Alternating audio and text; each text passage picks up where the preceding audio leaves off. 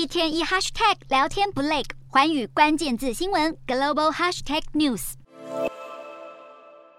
放眼望去，未完成的大楼一栋接着一栋，根本看不到尽头。中国各地烂尾楼问题严重，屋主集体拒缴房贷等风波引发北京关注。中国共产党二十大即将召开，各地保交楼责任重大。河南郑州七号发布烂尾楼限期复工令，明确要求全市停工项目在十月六号前实质性复工后，山西太原也跟进，发出督促开工通知书，直接点名恒大等四十一家开发商，要求辖区内五十十六个建案尽快开工。业内人士表示，现在房地产企业本身流动性不算宽裕，这个时候要求建案复工，会让地产开发商面临不小的压力。中国住建部、财政部、人民银行等部门近期纷纷公布相关措施，透过政策性银行专项借款方式支援无法准时交屋的建案。按照郑州方案，资产大于负债但资金周转不来的房企，可以先复工再清算。由政府平台来接手，透过纾困基金、并购贷等形式解决资金问题。如果是资产小于负债，